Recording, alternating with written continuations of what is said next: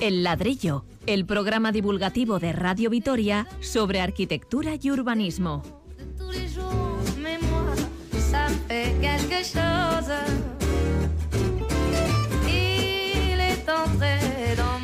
Si están pensando en reformar el portal, aislar la fachada o cambiar el tejado, este programa les va a resultar útil. Se ha abierto en Gasteiz una consulta gratuita para asesoramiento y para lidiar con la madeja de subvenciones. También hablaremos de distancias. Comentaremos lo cerca que hay un bar de nuestros domicilios aquí en Euskadi, un bar u otro tipo de establecimientos, como por ejemplo una farmacia, una panadería. Claro que una cosa es la ciudad y otra el medio rural.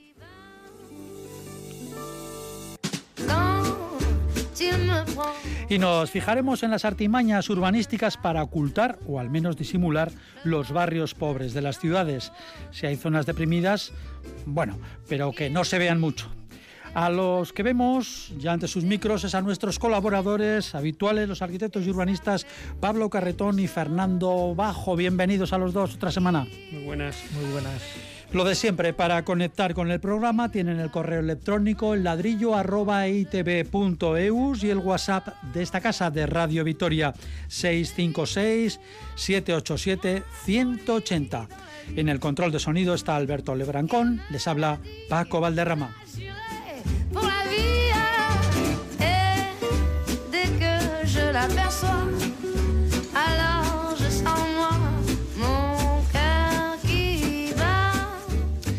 Y empezamos ya. ¿Cuál es la distancia apropiada que debe separar una vivienda de servicios y establecimientos comerciales?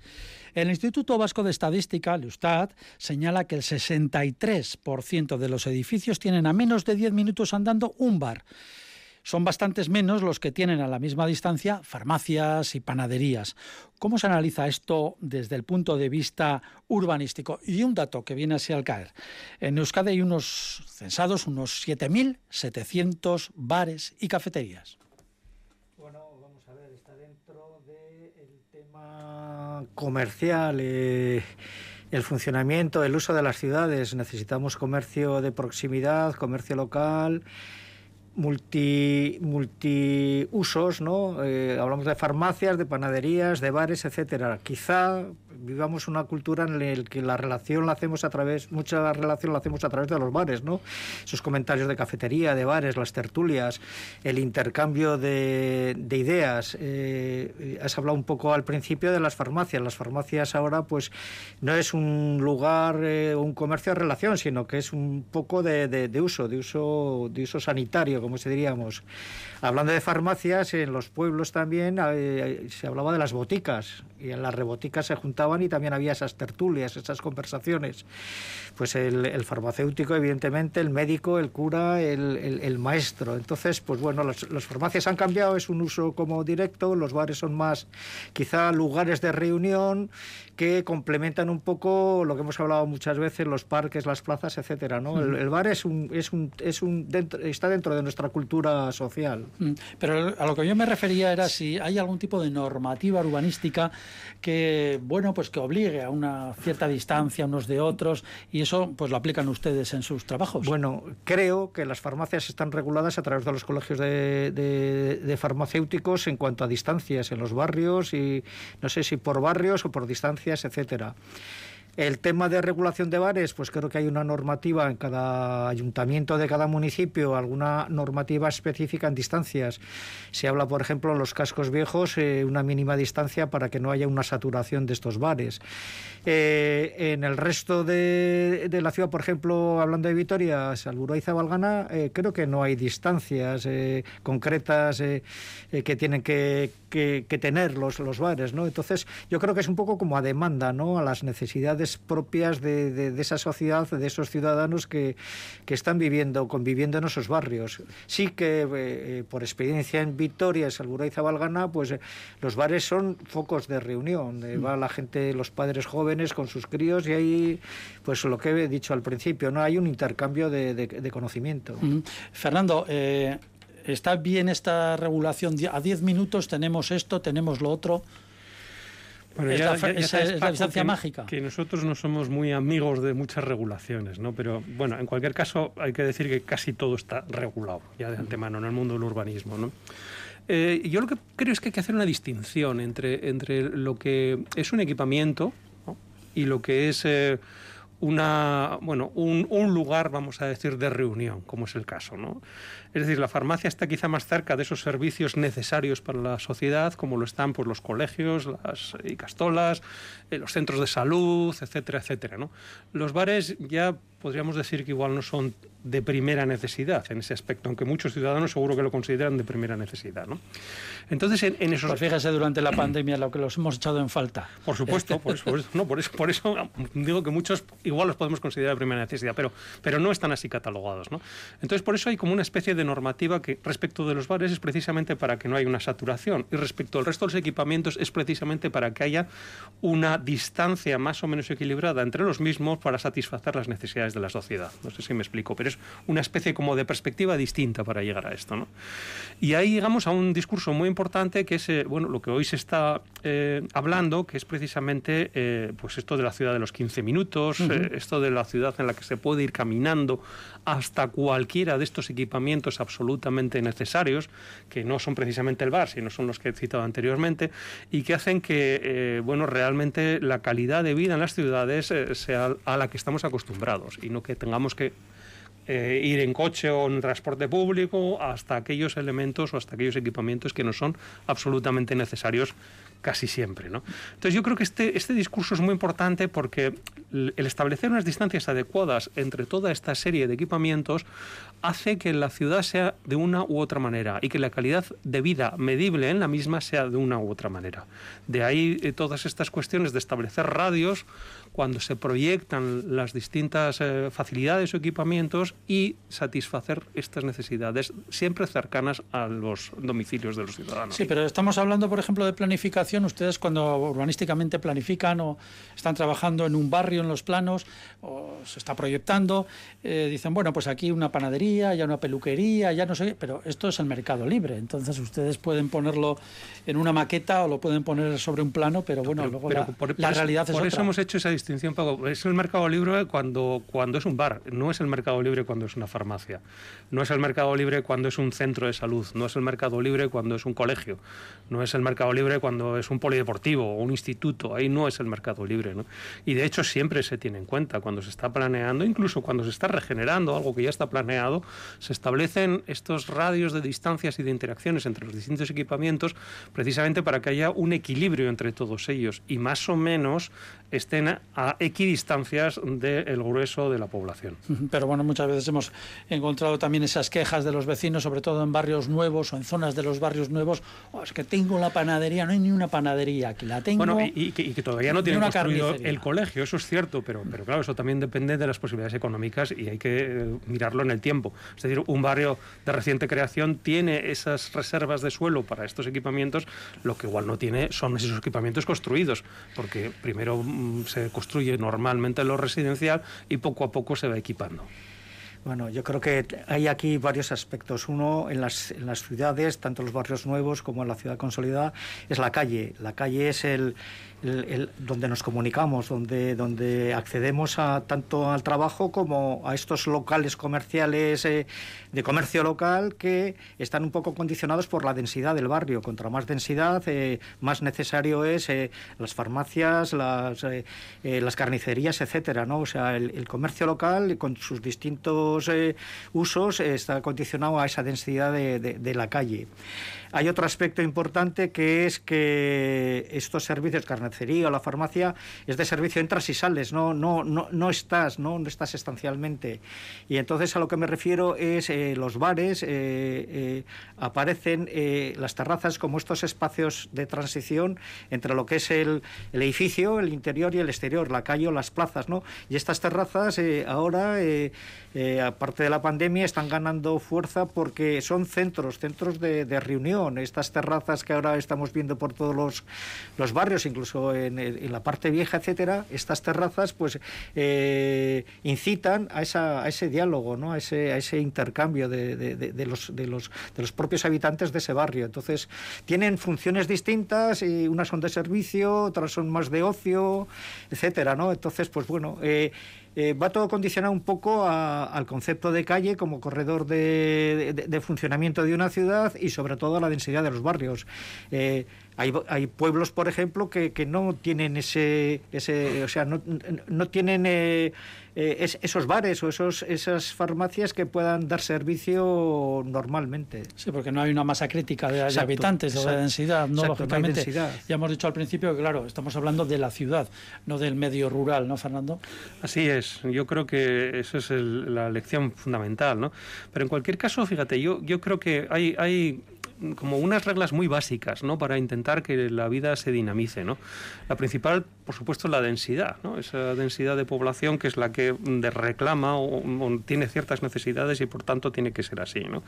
Y segundo, yo creo que esa potenciación de la mezcla de usos que es lo que hace mucho más agradable precisamente la vida en esa ciudad. ¿no? Yo creo que son dos cuestiones que desde el mundo urbanístico, pero también desde el mundo político se debieran eh, potenciar al máximo. ¿no? Esa ciudad compacta, densa, es, es deseable en todo momento. Esto es como, como un mantra de este, de este programa. Mire que llevan con ello ustedes RQR. Llevamos con ello, pero no te crees que conseguimos del todo. Y la otra es esa, mezcla de usos, ¿no? Esa, esa, ese conjunto de cosas complementarias que nos sirven. Eh, sí, yo quería un poco ampliar el, el tema. Eh, la ciudad tiene un peligro ahora que son los centros comerciales y de ocio, los grandes centros comerciales y de ocio.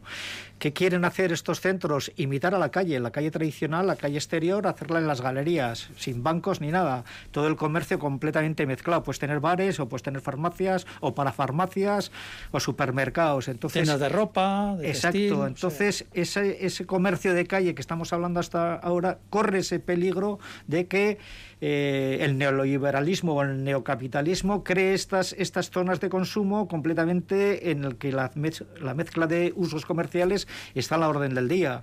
Eh, Sanadú en Madrid, eh, bueno, el Boulevard, etcétera, ¿no? Entonces, ese peligro de, de, perder la calle, ¿no? El sentido de la calle, esas terrazas que hablábamos, ese intercambio... Sí, las calles se trasladan al interior. Exacto, y entonces... En espacios pues, privados. Ya la pobre ciudad... Eh, pues queda, queda deteriorada, ¿no? Bueno, no seamos tan pesimistas. Eh, por cierto... Bueno, es un aviso, es un aviso. Eh, bueno, eh, hablamos también hace tiempo en, este programa de la decadencia también de los centros comerciales, sobre todo en Estados Unidos. el comercio electrónico y otras circunstancias habían hecho que se estuvieran cerrando cientos, cientos de grandes, enormes centros comerciales. Es, lógico, porque en el fondo son, son elementos completamente artificiales, ¿no? controlados, regulados y dirigidos exclusivamente al consumo. ¿no? Cuando el consumo se puede hacer desde casa, que es todavía más cómodo, pues evidentemente no tiene mucho sentido estos lugares. Se pierde la, libertad urbana, la, libertad de ciudadano la pierdes en esos centros comerciales. Una vez que, traspasas la puerta ya no eres un ciudadano libre, eres un ciudadano consumista y, vigilado. Bueno, eh, como anécdota, en esta, en esta estadística de USTAD, hecha ya hace unos meses, eh, decíamos que lo que había, el establecimiento particular más importante por número eh, son los bares, 7.700 en Euskadi, algo, así como 7.700. ¿Y saben cuál es el segundo establecimiento más curioso que hay? El, segundo por número. Pues no lo sé, no. concurso. Las peluquerías. Después de bares, los siguientes son peluquerías. Bueno, pues, buen, pues, pues, dato. muy bien. Así que van ustedes a ver si van a raparse un poquito. El ladrillo, para quienes frontispicio les suena a dolor de cabeza.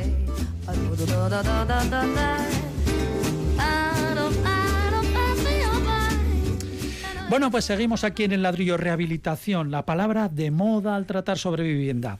Se estima que Euskadi dispondrá de más de 100 millones de euros de la Unión Europea para reformas incluidas también las de ahorro energético. Claro que para conseguir alguna de estas subvenciones hay que, bregar con una importante batería de trámites. Además, estas ayudas tienen plazos que caducan, así que como no andemos listos, pues las perdemos. Si es usted o su comunidad o están planeando algo, la reforma de una fachada, el tejado, el portal cuentan ahora con un servicio gratuito de asesoramiento y aclaración de dudas.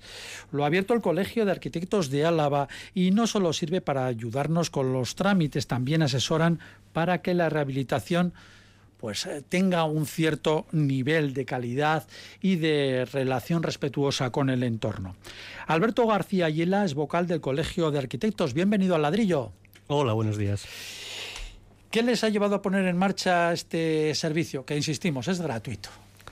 Pues este servicio está dirigido principalmente a las comunidades, a los ciudadanos que quieran conocer exactamente cuáles son las posibilidades que tienen de rehabilitación.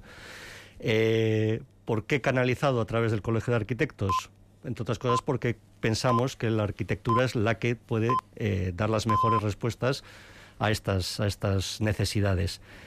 Eh, un ciudadano que en este momento quiera, quiera acceder a una subvención tiene una serie de administraciones que han hecho sus pequeños planes y el colegio lo que hace es centralizarlos. Además, es un servicio que es doble, o sea, no solo exclusivamente asesora comunidades o administraciones de fincas, sino también a los propios colegiados, de tal forma que los arquitectos podamos ofrecer el mejor servicio posible a nuestro cliente. Eh, ¿Está usted de acuerdo en que hay una especie de boom de la rehabilitación ahora mismo? Es lo que estamos viendo y además es totalmente necesario. No es, una tendencia que, sea mm, actual. Esto va a tener que seguir eh, durante un tiempo, sobre todo porque las necesidades de rehabilitación de los barrios de oro, los barrios que han cumplido 50 años en Vitoria, va a ser muy importante. Y además es muy importante rehabilitarlos para no tener la necesidad de seguir creciendo en el extrarradio. Eh, ¿Tiene alguna idea aproximadamente de las obras y trabajos de rehabilitación en marcha ahora actualmente en la ciudad? Realmente no. No, Es, difícil cuantificar todo sí, esto, ¿no? no lo sé. ¿Se está rehabilitando bien en Vitoria? Se está rehabilitando bien y se está rehabilitando mal. Eh, sí que estamos viendo que muchas veces las rehabilitaciones no son ambiciosas, o sea, son rehabilitaciones que parece que como hay una cierta moda o una cierta tendencia, pues tengo que hacer eh, esta obra. Se ha rehabilitado muy bien, por ejemplo, en el tema de la accesibilidad. Se han hecho grandes obras que han sido muy funcionales y que se han hecho con bastante, con bastante éxito. Sin embargo, en el tema energético yo creo que se está rehabilitando mal, entre otras cosas porque eh, no se están siguiendo los pasos que se deberían seguir. Eh, ¿Puede ser más preciso en esto y ponerle algún ejemplo para que lo vean nuestros, lo, visualicemos nuestros... nuestros... Está, pasando, por ejemplo, que se han hecho muchas rehabilitaciones de este, de este tipo en las que eh, no se ha sometido, por ejemplo, este, este, este proceso a un proyecto o a la concesión de una licencia de obra mayor por parte del ayuntamiento. Eh, se han hecho obras que sencillamente pues parece que ha sido más el constructor quien ha decidido cómo se hacía y todo esto pues evita que, eh, que se comprueben determinadas normativas, que se compruebe cuál es, eh, que se haga un control de calidad, o sea, al final el control de calidad que está regulado en la ley de ordenación de la edificación queda en manos de un autocontrol que nos puede llevar a que estas eh, rehabilitaciones pues no sean realmente exitosas a largo plazo. Nos estamos refiriendo a las eh, fachadas, a las rehabilitaciones de fachadas para ahorro energético. Sí, lo que se conoce como SATES, ¿no? sistemas de aislamiento térmico por el exterior. Esas placas que se ponen. Eh, Las placas de poliestireno con un revestimiento después Metálico, lo que sea, sí. bueno, y entonces, mm, ¿considera que no se están haciendo bien en ese sentido? Llevamos reclamando bastante tiempo al ayuntamiento que eh, exija un proyecto completo, tal y como exige la LOE, para que estas rehabilitaciones pues se, hagan con seriedad y de manera estricta. Es decir, eh, si no, no hay un control de calidad, no hay un certificado de eficiencia energética, no hay unos cálculos energéticos, no hay un estudio de la viabilidad de esta, de esta operación o de si es efectivamente la más, la más adecuada. No siempre tiene que ser lo más adecuado en una, en una rehabilitación hacer un SATE. ¿Y quién decide esto ahora mismo en las obras que se están haciendo en Vitoria? Bueno, en algunas de ellas, o ¿quién decide cómo se hace? ¿Los vecinos con el constructor dicen, ah, pues me pones esto, pues muy bien? Eh, realmente es lo que estamos viendo. Lo que estamos viendo es que una, comunidad toma la iniciativa y se dirigen directamente, pues normalmente a un constructor que es el que les ofrece pues ya un, paquete. Eh, se ha hablado, también hemos eh, tocado en este programa alguna vez eh, sobre este tipo de rehabilitaciones en fachada para el ahorro energético. había un profesor, entrevistamos hace unos cuantos programas a un profesor de arquitectura que decía que era un peligro por lo menos estético y de en el contexto de la ciudad, es decir, era una uniformidad total de fachadas que perdía mucho el carácter con las fachadas de alrededor, con el carácter que tenía ese barrio. ¿Esto es así? ¿Lo ven así? Sí, me imagino que te refieres al artículo de Miguel Ángel Alonso del Val y efectivamente este es, el, este es el gran peligro de que las rehabilitaciones se hagan por este, por este método. O sea, eh, cubrir una ciudad de un, de un SATE, que no deja de ser un, un revoco de mortero, pues al final acaba tapando todos los materiales que hemos venido utilizando en construcción, que, a algunos les gustará más o les gustará menos, pero desaparecerá el ladrillo caravista, desaparecerán los aplacados cerámicos de las, de las fachadas. Recientemente hemos perdido un, precioso edificio al inicio de la calle Santiago que estaba eh, cubierto con planchas piramidales cerámicas esmaltadas construidas por, por San Ignacio y este edificio, pues todo eso ha desaparecido debajo de una cubierta de revoco de mortero gris. Pero, por ejemplo, ese, ese edificio, y ahí tenemos un ejemplo práctico, ¿cómo se podría haber hecho? Si lo que queremos es, eh, bueno, pues aumentar el aislamiento, ahorrar energía, algo que es tan necesario ahora. ¿Cómo se podría haber hecho? Pues para mantener esa, esa fachada tan característica y con esa personalidad. La arquitectura eh, necesita eh, de alguna forma está patrocinada. Entonces lo que necesita la arquitectura es el apoyo de una sociedad, porque al final, como cualquier arte, no deja de ser el reflejo de la sociedad. Si la sociedad no destina eh, dinero a este tipo de obras, pues realmente pues será difícil. O si la administración no vigila o eh, auspicia que estas obras se hagan con calidad. En este sentido, eh, tenemos bastantes esperanzas puestas en la ley que está en tramitación, que es la ley de ordenación de, la perdón, de calidad de la arquitectura, y que esperemos que se apruebe para que las administraciones se fijen en que la arquitectura tiene unos valores que son importantes en una sociedad, que nos gusta ver una ciudad, que no podemos imaginar el casco histórico cubierto de un sate gris. Eh, que hay, Alberto. Eh, yo quería hablar de, otro tema. Estamos esperando un poco a la aprobación del decreto autonómico del Gobierno vasco en cuanto a rehabilitación. Parece que estamos esperando. Parece que en este decreto eh, contiene un poco las oficinas de rehabilitación, quiénes van a poder eh, ser estas oficinas que, reclama el decreto. Y por otra parte, sí que me gustaría que comentases qué aspectos relevantes para el ciudadano eh, mm, vienen en, este, en el contenido de este decreto. ¿Qué aspectos relevantes? ¿no? Porque me imagino, yo no lo conozco el decreto, pero bueno, habrá temas importantes a la ciudadanía. No sé cómo se va a legislar, cómo se va a regular, etcétera que puede eh, ser interesante. Realmente, realmente tampoco lo sabemos porque el decreto no está, no está redactado. Sí que conocemos el, el, que es de ámbito estatal, que en el que se, seguramente se basará este, o con sus matizaciones o con lo que sea. Lo que sí que, lo que, sí que sabemos es que hay distintas líneas de, de subvenciones. Estas van en función pues, de, de intervenciones que sean exclusivamente de aislamiento, intervenciones que sean energéticas, intervenciones de accesibilidad o intervenciones que sean de rehabilitación integral.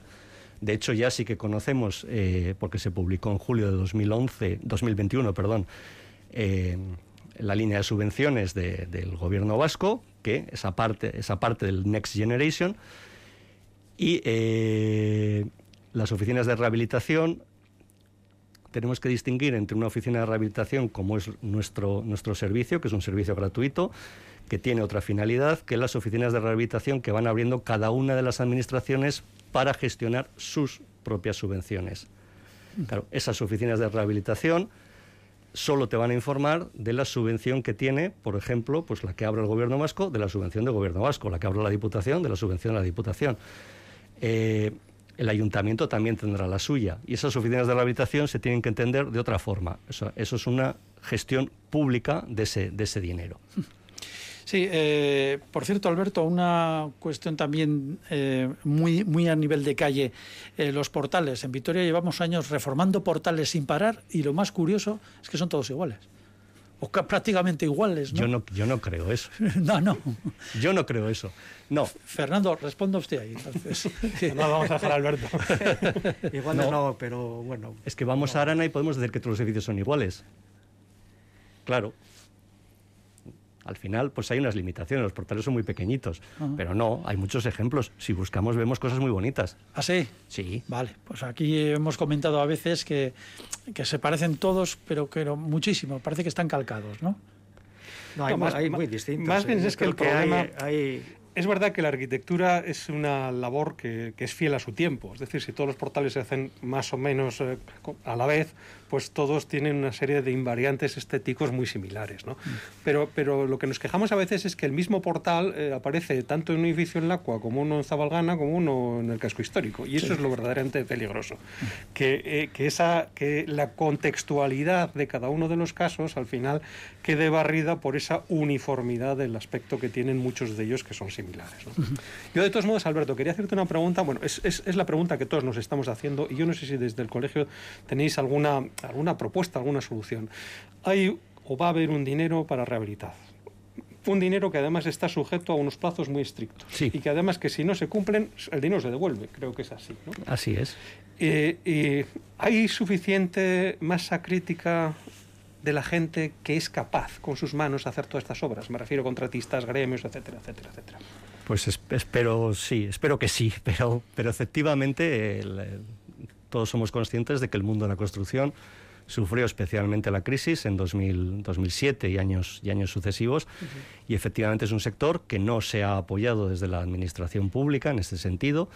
Eh, la propia administración también se, se retrayó, dejó de hacer inversión en, en, en, arquitectura, en construcción, y efectivamente es un sector que ha menguado mucho y que si ahora de repente hay una explosión, pues habrá dificultades para satisfacer toda la demanda, ¿sí? Los presupuestos están disparando, claro los presupuestos están disparando. Y los materiales encareciéndose y algunos hasta con dificultad de suministro en esta situación actual. Ahora parece que incluso el aluminio, que ya estaba especialmente alto, volverá a sufrir por la crisis que tenemos en, en Ucrania. Eh, bueno, ahora estoy pensando también, parece que estamos hablando de viviendas colectivas, de edificios de portales, etcétera. Eh, también van a ir dirigidos esta rehabilitación a todas las casas que tenemos en los pueblos, por ejemplo en Álava, ¿no? sí, de hecho, de hecho las, casas agrícolas, las casas, eh, eh, vamos, esa segunda residencia, bueno, las segundas residencias no lo sé, ¿no? Pero sobre todo las casas de, de los aldeanos, ¿no? De los, de los agricultores de nuestra llanada. Sí, casa, casas unifamiliares, adosadas, en fin. El EVE, que es el ente vasco de la, energía, ha sacado un programa que es el PRE 5000, especialmente dedicado a eh, está dentro del reto de población, no sé exactamente cómo llaman este ODS en concreto, pero eh, es para entidades para eh, que tengan menos de 5.000 de habitantes y las subvenciones son muy fuertes. Y por esto vuelvo a insistir, meto la cuña, lo importante de la oficina de rehabilitación del colegio, porque el EVE te ofrece esto, el gobierno vasco, aunque el EVE es del gobierno vasco, es distinto del, decreto del gobierno vasco, la Diputación te ofrecerá otra cosa y es importante una oficina que centralice y que canalice todas estas, todas estas subvenciones. interesante, entonces. Y que además, y que además, sobre todo, también somos el Colegio de Arquitectos, nos dé apoyo a nosotros mismos. Es decir, un arquitecto no se puede leer todas las normativas, el poder consultarlo cuando le viene un cliente y que este cliente, o sea, que este arquitecto pueda decirle a su cliente, mira, a ti lo que te viene bien es este traje, este es el que te encaja. Bueno, y a lo práctico, está abierta la oficina, está en el colegio, en la Plaza del Renacimiento, número 3. Renacimiento, y para ir allí, pues no sé, la representante de una comunidad de vecinos, el, presidente de otra, eh, que está escuchando este programa y dice, bueno, ¿qué tengo que hacer? ¿Voy ahí, me presento la que hay o tengo que pedir cita? Pues eh, en principio hay que pedir cita, pero si se acerca una persona allí, pues lógicamente será atendida con mucho gusto. Y está funcionando ya. Está funcionando por las tardes de 3 a 7. Perfecto. Bueno, pues yo creo que es una noticia interesante, tal como está el mundo de la construcción de revuelto y también eh, de ilusionante. Alberto García Ayela, vocal del Colegio de Arquitectos de Álava, muchísimas gracias por haber estado con nosotros. Agur, muchas gracias, a vosotros. for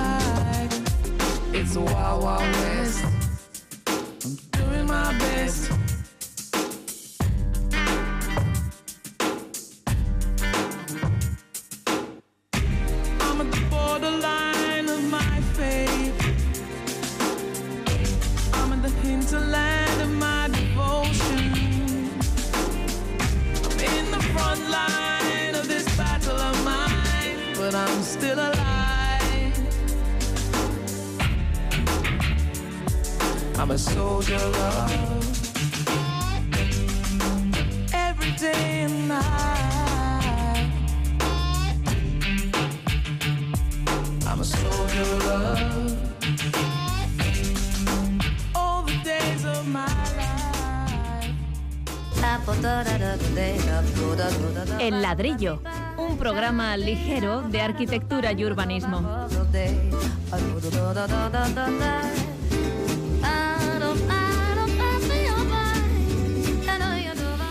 La pobreza.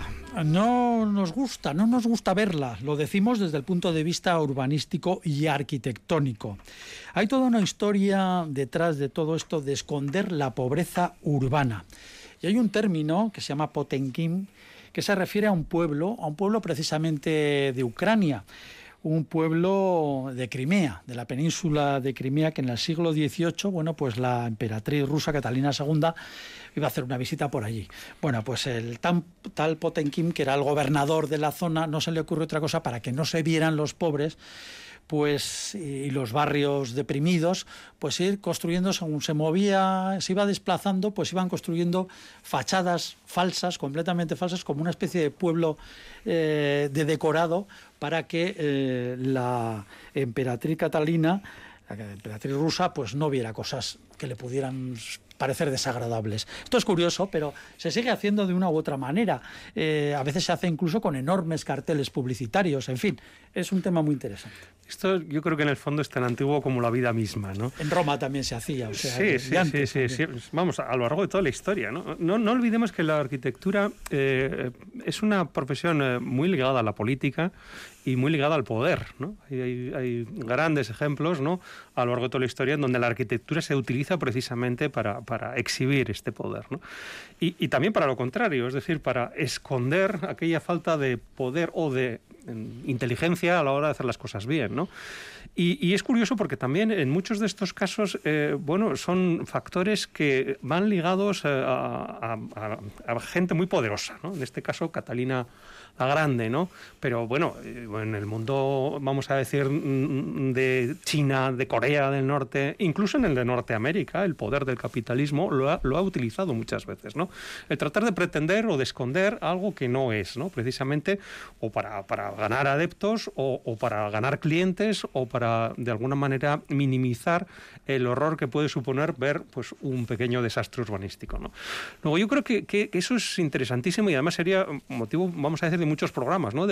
A lo largo de la historia ir repasando todos aquellos casos, aquellos momentos en el que la arquitectura ha servido para lavar la cara a la sociedad.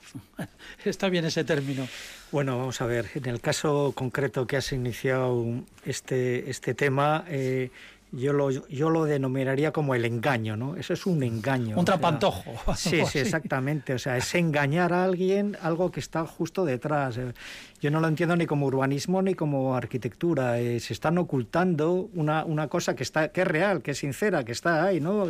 Háblale de pobreza, de una central nuclear o de un rascacielos, ¿no? Entonces, a través del engaño, que es esto, yo lo considero como una especie de engaño, se engaña a una persona, esto con, en este caso con mucho poder, pero que, que no deja de ser... Eh, además es que el engaño materialmente lo van moviendo, ¿no? Y, y bueno, eh, a mí me parece que, que, es una completamente un engaño una anécdota, una anécdota histórica, etcétera, etcétera. Sí que estoy de acuerdo con Fernando, es que a través de la arquitectura eh, sí que se han quedado una especie de de elementos que han tapado pero que han permanecido a lo largo de los siglos, ¿no? Porque la arquitectura al final es una permanencia, un estar ahí, ¿no?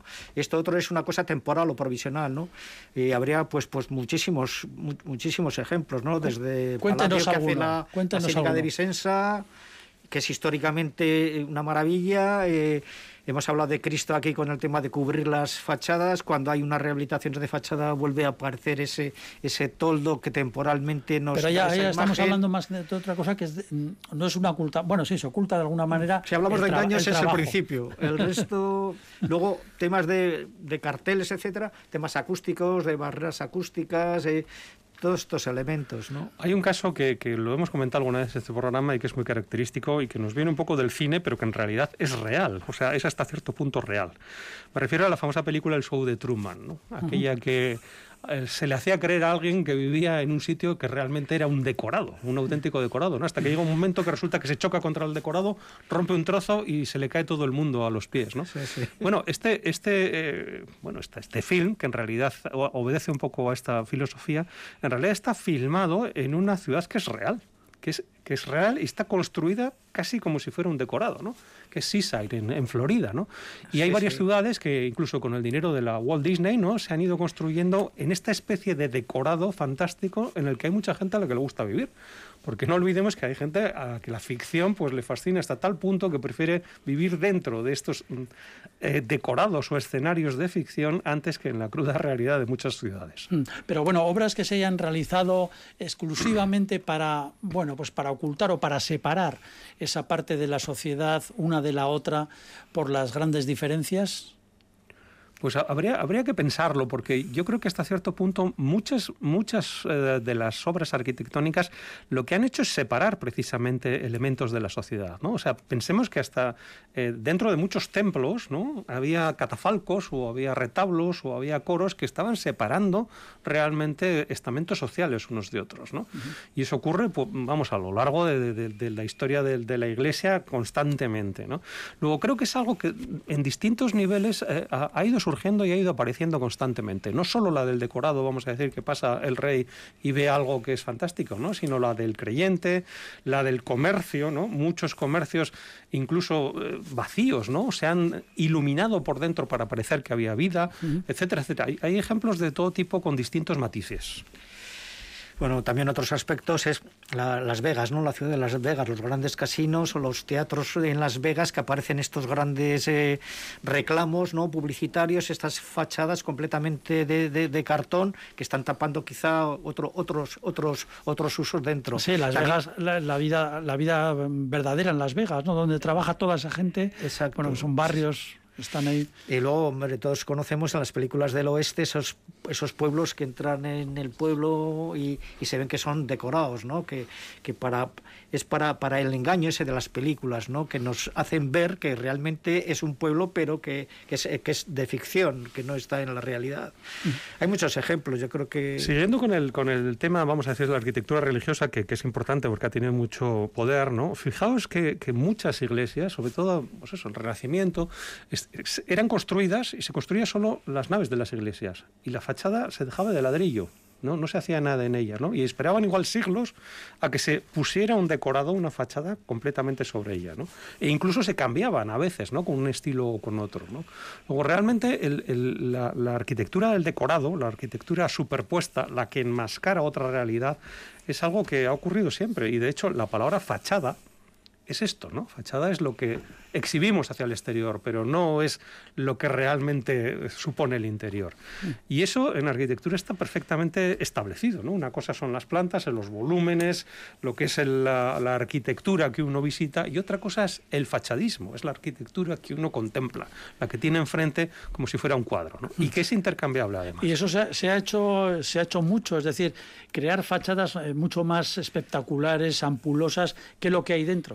Exacto, porque mm, es- por eso se esperaba, porque muchas veces se gastaba el dinero en hacer el edificio y después se esperaba para poder volver a, a- a tener ese dinero y hacer una fachada mucho más ampulosa y muchas veces muchísimo más espectacular que ese interior o que el propio edificio. Eh, Hay otro aspecto también importante que es la entrada de las ciudades a través del ferrocarril.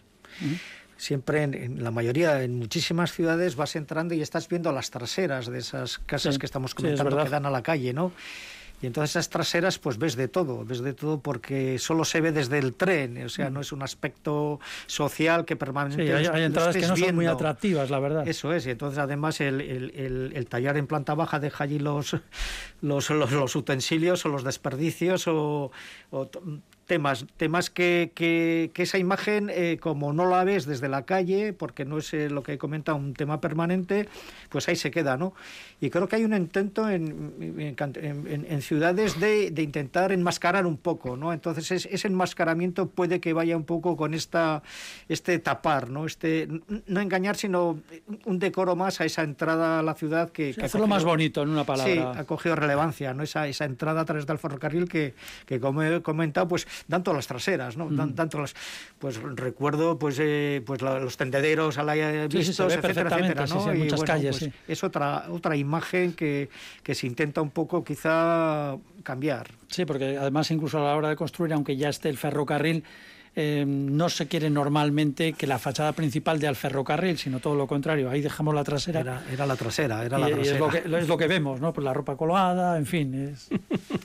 Bueno, de hecho, dándole la vuelta, ¿no? Pod- Podríamos decir también que muchas de las calles más bellas del mundo en realidad son pura fachada, ¿no? O sea, es un elemento repetitivo que después se llenaba de, de- de arquitectura por dentro, ¿no?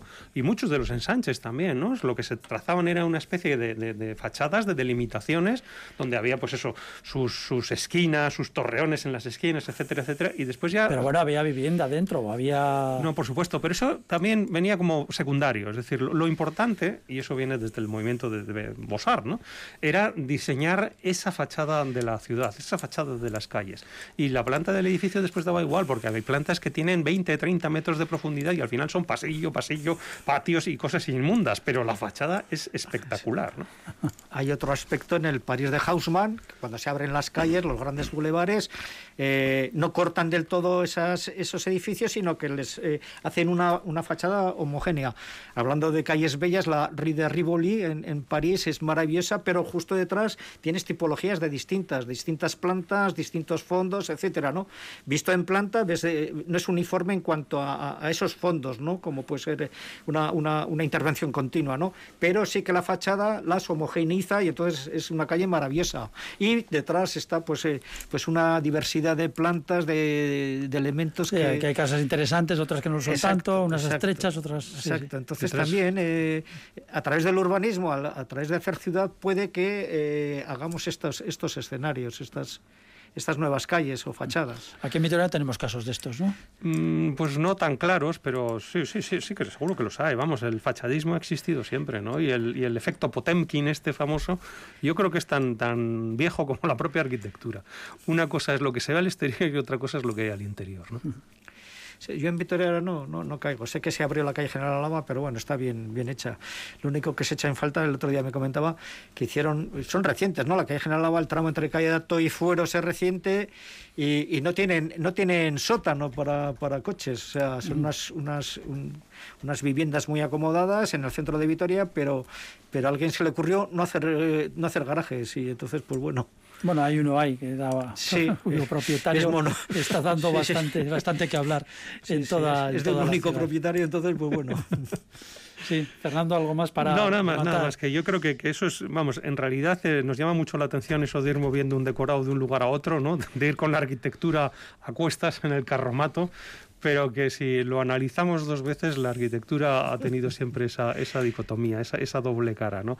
Hacia el exterior y hacia el interior. Y que si damos un repaso eso por iglesias, por palacios, por edificios representativos, muchas veces nos encontraremos muchos, sí, sí. que eran más fachada que otra cosa, muchos de ellos. Sí, precisamente fachadas de estas que hablando, como decía el anterior invitado, eh, muchas corren peligro con este tipo de eh, aislamiento que se quiere que se quiere poner. Así que bueno, si les parece, terminamos ya, no nos queda ya tiempo prácticamente. Así que Fernando Bajo, Pablo Carretón, muchísimas gracias por haber estado con nosotros. Muchas gracias a todos. Un placer. A todos ustedes, gracias también por escucharnos y les esperamos con el próximo ladrillo, arquitectura y urbanismo, pues entretenidos. Con el